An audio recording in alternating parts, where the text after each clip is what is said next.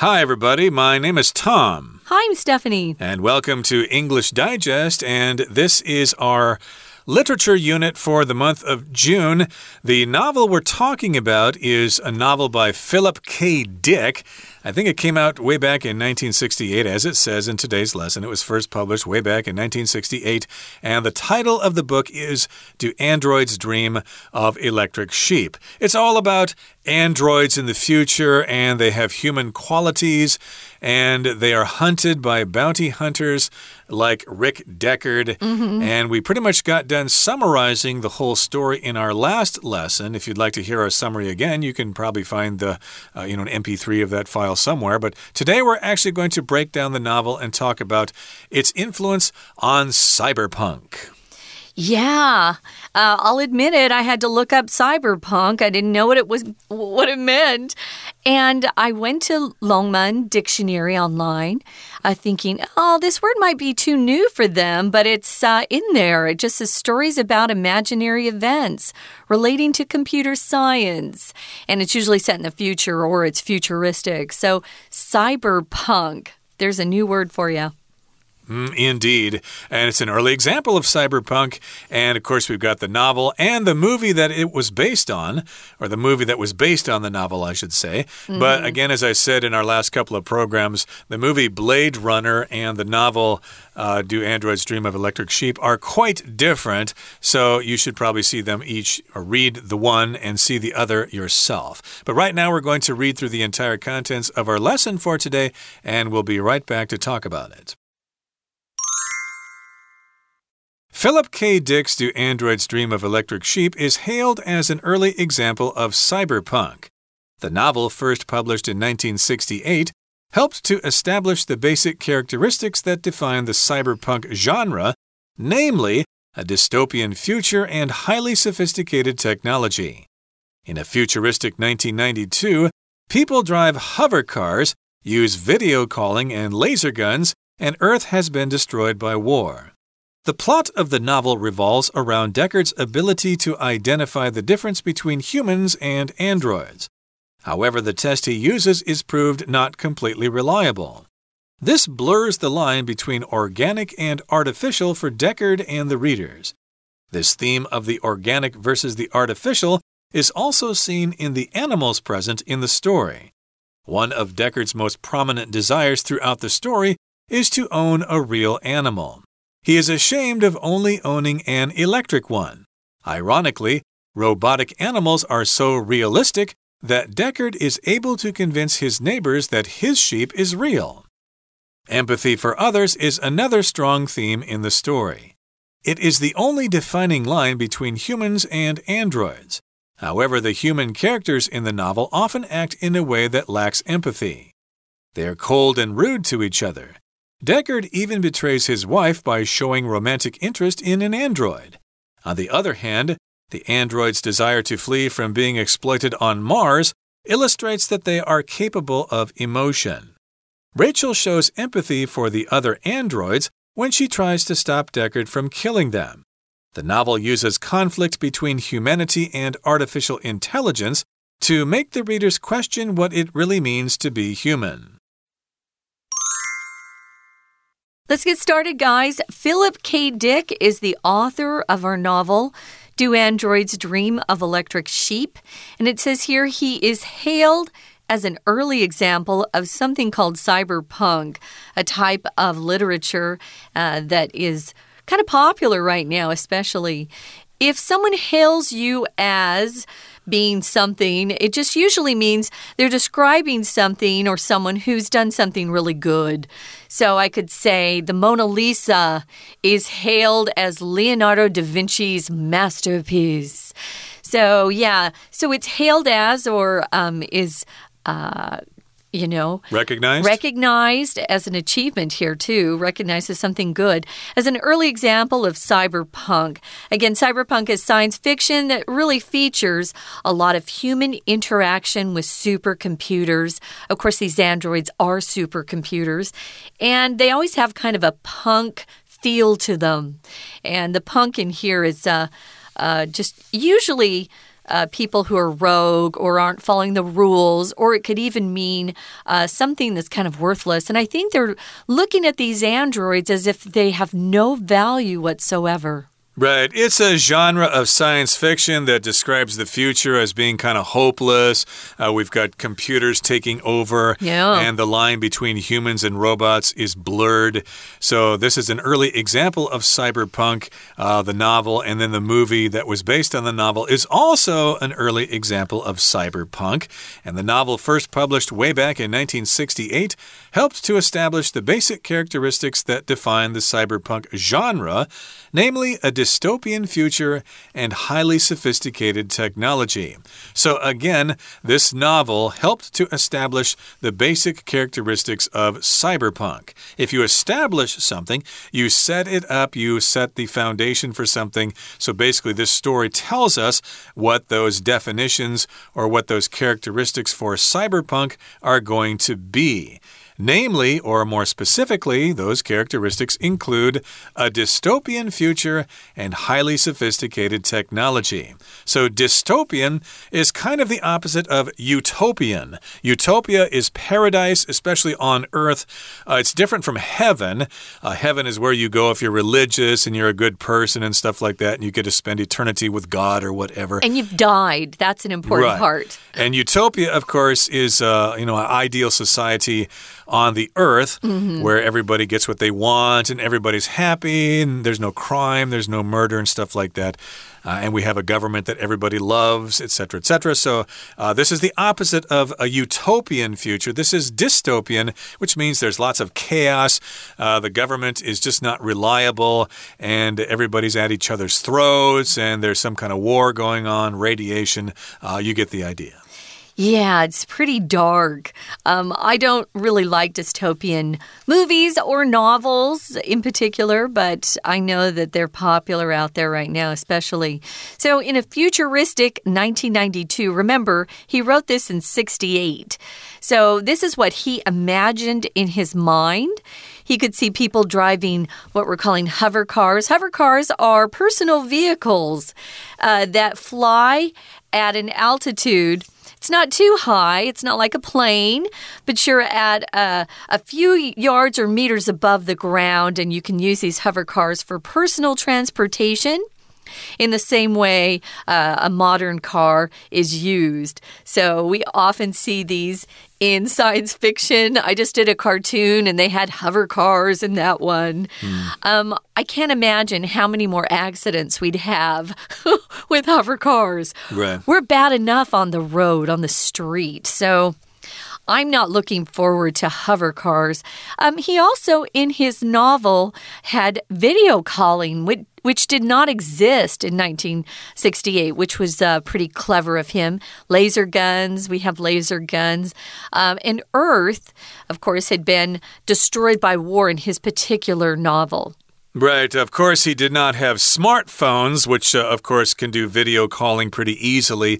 Video calling in this movie is just people talking on the phone, and then there's a monitor where you can see the person talking oh, to interesting. on the phone. Huh. I guess at the time that was considered highly advanced, but it seems kind of uh, primitive uh, now. Mm -hmm. And moving on to the next paragraph here, it says The plot of the novel revolves around Deckard's ability to identify the difference between humans and androids. Mm. Mm. So the plot, of course, is the general story, what happens in the story, and it, evolve, it revolves around his ability to tell the difference between robots and people.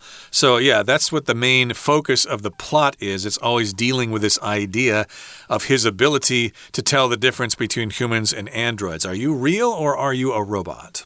That's interesting. So it says here, however, the test he uses is proved not completely reliable. Yeah, remember he um he uh, Rachel almost passed it by the way. He's not always sure who's a robot and who's not. I don't th I don't think the test is really that accurate. It's not 100%. We know that. So he can't rely on it. If something's reliable, you can count on it to work the way it's supposed to. Or if someone is reliable, you can count on them to do what they said they would do, or to arrive at the time they said they would arrive. Those things are good. Uh, moving on, it says this blurs the line between organic and artificial for Deckard and the readers. We all know what organic is these days because everyone's looking for organic food. Uh, they want to, you know, keep those pesticides to a minimum in the foods that they buy and eat. So, organic would be real, and artificial is fake. It's man made or human made. And so, when you say something blurs the line, to blur it just means make the difference between these two ideas or subjects less clear. So, you can't really see large differences between the two, so it's hard to tell or distinguish between the two of them. So that can blur the line. I think it makes uh, it makes for an interesting conversation. You know, uh, how are we going to treat these uh, up and coming androids or robots? They're getting very close uh, to becoming more and more lifelike. They're not there yet, as far as I can tell, but uh, uh, they're getting closer. It's scary. Yeah, that's a common theme in uh, novels and movies when you blur the line between something and something else. Uh, sometimes they blur the line between what is good and what is evil. We right. used to be able to tell, oh, that guy's good and that guy's bad. But, well, now we don't really know. Sometimes that guy's good, but sometimes he's bad, and sometimes yeah. the bad guy is good. So kind of blurs the line between good and evil. And in this particular case, it blurs the line between organic and artificial for Deckard and, of course, the readers who are reading the story. I should also mention that uh, if you have problems with your vision, you could say, Oh, things look so blurry. I yeah. can't see things very clearly. I'm going to need to get glasses here. And of course, we've got the theme of organic versus the artificial. So if you have something competing against something else, we use the word versus, like we could say, uh, you know, the uh, the Yankees versus the Red Sox, or the Americans versus the Japanese in the final of the uh, baseball classic. Uh, that's when you describe two things that are competing against each other. You'll also see this if you're going to law school. Uh, you'll also see uh, cases that go to court. If you're going to uh, sue someone or someone suing you, you'll often see uh, different parties. It'll be uh, the top party versus somebody else. So you're competing against each other. It could be in a game, as Tom said, or a court case. So, yeah, uh, there's this theme in the movie about organic or real versus artificial. And you see it in the animals as well, which is really kind of uh, fun too. One of Deckard's most prominent desires throughout the story is to own a real animal. You can see this over and over again. You know, first of all, he wants so badly for his sheep to be real that he lies to his neighbors and says, it's a live sheep instead of electric. And then he uh, buys his wife the first bit of real money he gets, he buys his wife a goat, a live animal. It's too bad it's a goat. Goats aren't that great, but it's an animal. It's alive. He so wants something that's alive. Um, and then at the end, he thinks he's found a live frog, and alas, it is not. Right, and I think he'll probably regret getting that goat for his wife because, you know, real goats poop all over the house and robot ones don't. So maybe he'll change his mind later when he finds out that you don't have to clean up the mess after android sheep or android goats. Okay, that brings us to the midway point in our lesson for today. Let's turn things over now to our very real Chinese teacher. 听众朋友，大家好，我是安娜。我们前两天带大家看了《银翼杀手》这个小说的情节，重点是，如果真的有了同理心，真的就是人吗？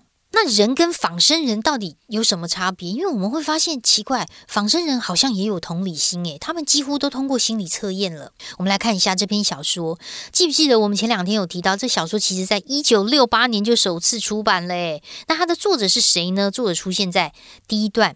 第一句的地方，Philip K. Dick，这是作者。那这篇小说呢，其实在当时出版的时候就被誉为 Cyberpunk 的这种早期范本。Cyberpunk 是什么东西啊？Cyberpunk 其实就是一种小说的题材。那 Cyberpunk 主要呢就是一种反乌托邦，表示未来跟尖端科技的这样子的一种小说的题材。好，那我刚说的其实都出现在第一段第二句的地方。不过这个第二句啊，感觉好像有点复杂。我们来看一下。首先呢 The novel 逗点之后有一个简化的关系子句，简化的关系子句省略的是 which 跟 was。这个小说啊，一开始是在一九六八年所出版的，逗点之后出现了动作 helped，帮助建立了 the basic characteristics，基本的一些特色特征。我们请把这三个字画起来，the basic characteristics，因为后面从 that 到句尾都是限定用法关系子句，告诉我们这个所谓的特色是什么，也就是 cyberpunk 这种题材，它里面到底有怎么样的特色呢？基本上就是反乌托邦式的未来，还有尖端的高科技。当然，当时的小说出版在一九六八，所以一九九二。对当时的小说来说，是一个未来的、充满未来感的。一九九二年，那我们现在都已经二零二三年了嘛，所以对我们来说啊，一九九二，当时不晓得读者们出生了没，好像是很古早的感觉。不过当时的作者，你想想看哦，一九六八年就可以写出这种未来感，驾驶飞行汽车啊，使用视讯通话，还有镭射枪啊之类，真的超强的。那接着我们就来看第二段喽。第二段开始，我们就要探讨一下这个小说。说到底要探讨什么样的 themes？这个主题是什么？第二段的第一句啊，其实就是人跟仿生人之间到底这个 difference，这个差别，这个不同到底在哪里呢？因为我们知道后来啊，Rachel 因为几乎通过 Decker 的心理测试，也就是说，Rachel 其实好像是有 empathy，有同理心的。也就是说，Decker 所使用的测试其实被证明并不是完全那么可靠哦。在第二段第二句的地方，我们看到一个限定用法关系子句，而且关系词简化，很短的先行词，也就是句子的主词 the test，可以先划线起来。后面的 he uses，我们就左右挂号啦。那前面的 which 或者是 that 关代就省略。关代什么时候可以省略啊？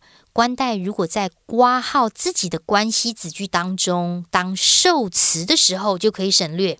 我怎么知道它是不是当受词？你看这括号里面啊，He uses the test，他使用这个测试，这个测试不就是那个汇取或 that 吗？所以当成 uses 的受词就可以省略掉。这是第一个主题。那第二个主题呢，就是有机跟人工对立的这样的主题。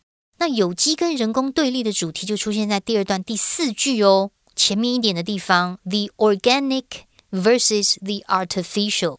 不过在这一句话当中，还要特别注意一下，它也有一个限定用法关系子句的简化，先行词是 the animals。这些动物哪些呢？也就是在故事当中出现的动物，从 present 一直到 story 可以左右挂号，关系词的 which 或者是 that 跟 be 动词做了一个省略，在这里的 present 是形容词，就是出现的意思。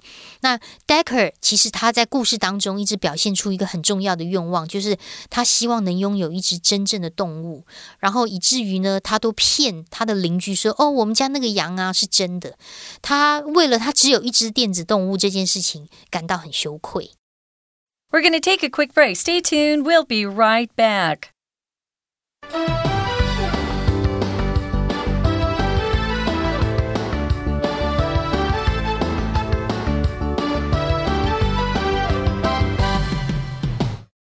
Welcome back, guys. It's our final day three of our literature unit, and we're talking about Philip K. Dick's book, Do Androids Dream of Electric Sheep?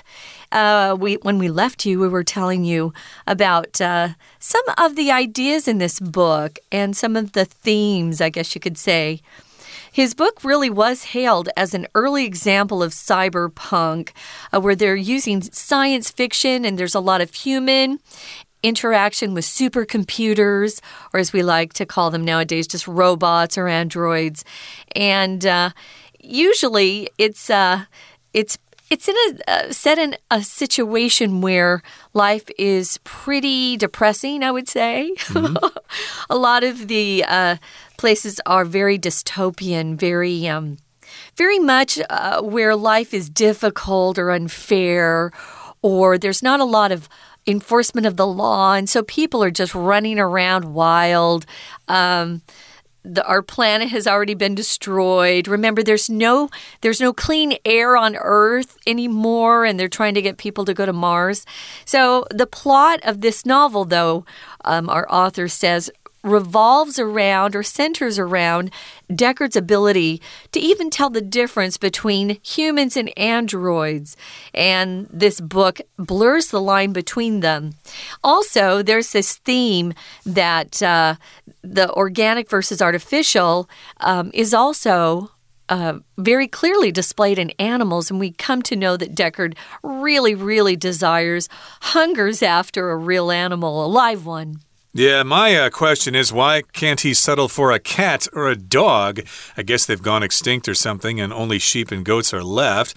But again, he's he is ashamed of only owning an electric one. If you're ashamed, you feel bad about something and mm -hmm. you feel mm-hmm. embarrassed around other people. So, uh, indeed, you might be ashamed of working a job that only pays you 30,000 NT dollars a month or something, and you're already 40 years old and you don't have a girlfriend. You be, could be quite ashamed of that and he's ashamed of not owning a real animal. Ironically, robotic animals are so realistic that Deckard is able to convince his neighbors that his sheep is real.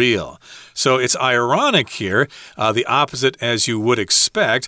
Uh, robotic animals are realistic. They're so realistic that he can fool his neighbors into thinking that his sheep is real. If something's realistic, it looks like it's actually very real. Uh, you can describe a person as being realistic or uh, or a, dreamer or something like that, uh, you're not being very realistic about mm. your future. You think you can be a rock and roll star, but actually, I think you should be just an accountant. That's up your alley. Yeah, you'll often hear people try to destroy others' dreams by saying, hey, you're not being realistic. Sometimes I'll set goals that aren't very realistic. Uh, maybe the time to accomplish or achieve them is too short.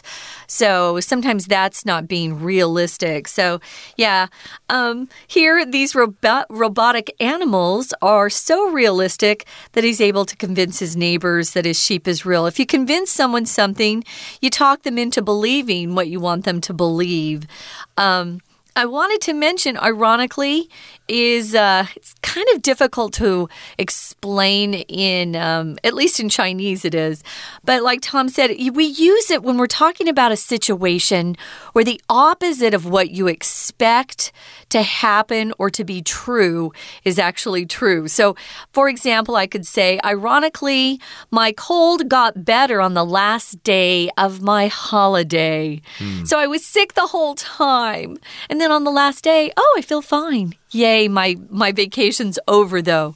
So, yeah, it's uh it's something that just represents the opposite of what you expected to happen or to be true.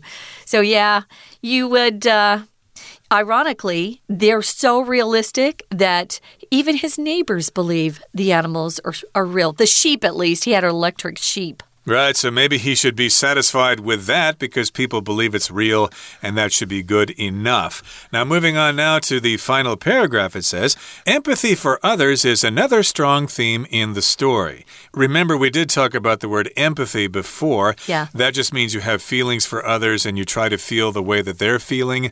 And so, indeed, the robots originally did not have empathy for other people, they were cold blooded killers or maybe they were. They didn't uh, really have empathy for other people. But later on in the story, it turns out that they're starting to have that empathy for other people. Uh, the example was Rachel. She started to uh, have empathy for other people, and she almost passed Deckard's empathy test.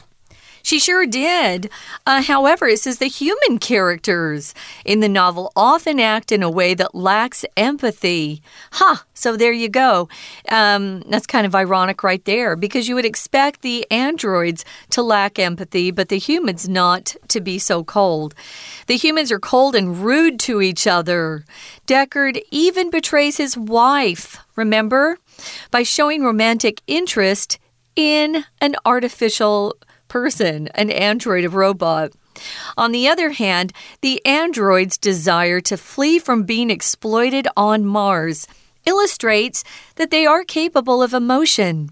No one wants to be a slave. Anywhere, whether you're a human or uh, an android, a robot, no one wants to be a slave. And you can see why the androids were trying to get away from Mars because that's all they were there. They had no personal life, they were just uh, an assistant, a slave to a human being.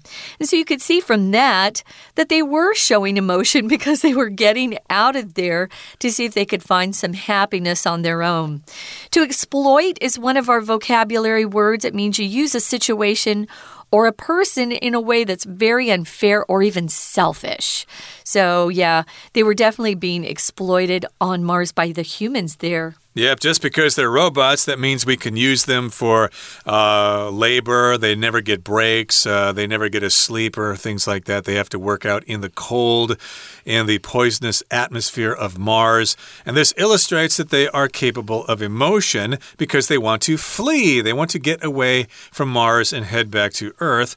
And Rachel shows empathy for the other androids when she tries to stop Deckard from killing them. So there's some kind of unity there they're sticking up for each other. Yeah. She tries to protect those other androids. She does not want the human Deckard to kill them.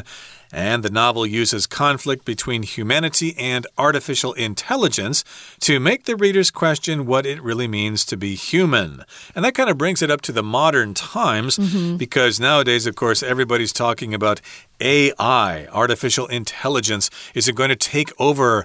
Are we going to lose our jobs because of it? Are the robots going to take over and make slaves of us all? So that's the conflict between humanity and AI artificial intelligence. Intelligence, of course, is when you're smart or when you're able to think of your own ideas without uh, being told them. And, of course, the adjective is intelligent. Oh, you are a very intelligent young man. Well, someone who is very intelligent is our Chinese teacher. So let's turn over some time right now. 不过很有讽刺意味的是，他欺骗他的邻居，可是邻居也觉得他的羊是真的。也就是说，其实机器动物是很逼真的。这就是为什么 Decker 能够说服他的邻居相信他的电子羊是真羊。同样，在第二段第七句这个地方也有 so that 的关系子句，如此的。以至于表结果的这个句型，我们要把它抓出来。那接下来我们就要谈到另外一个主题，第三个主题就是 empathy 这个事情很重要的这个所谓的同理心，因为同理心出现在第三段第一句哦，它其实是唯一能够定义人跟 android 仿生人之间的一个界限。